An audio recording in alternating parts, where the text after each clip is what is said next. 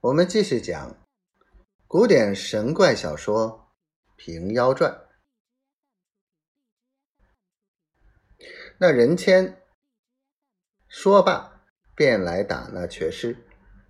忽然立住了脚，寻思道：“这等一个模样，吃几拳拳脚，若是有一些一差二误，倒打人命官司，只好饶他罢休。”回过身来，到架子边定睛打一看时，任谦只叫得苦，一架子馒头、炊饼都变作浮炭也似的黑的。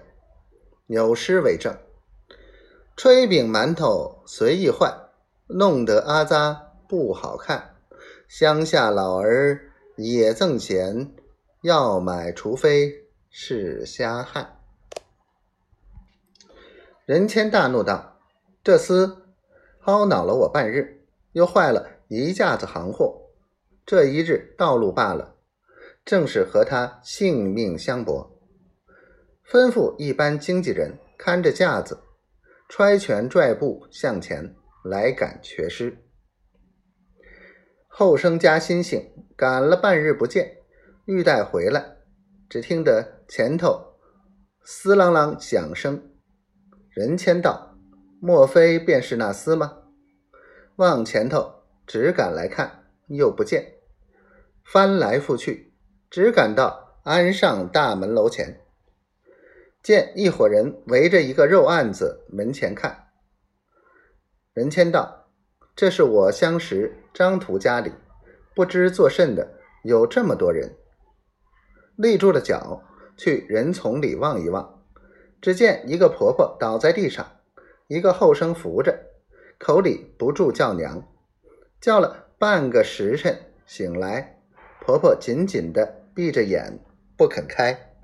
后生道：“娘，你放松爽些，开了眼。”婆婆道：“快扶我归去。”后生道：“你开开眼。”婆婆道：“我怕了，开不得。”后生扶了婆婆自去了。任谦道：“不知这婆婆因甚倒在这里？”只见张屠道：“众人散开，没甚好看。”任谦认得本人姓张名齐，排行第一。任谦道：“一郎，多时不见。”张屠道：“任大哥哪里去来？”任谦道：“干些闲事。”张屠道。任大哥入来，我告诉你。任谦入去问张屠道：“门首做什么？这等热闹？”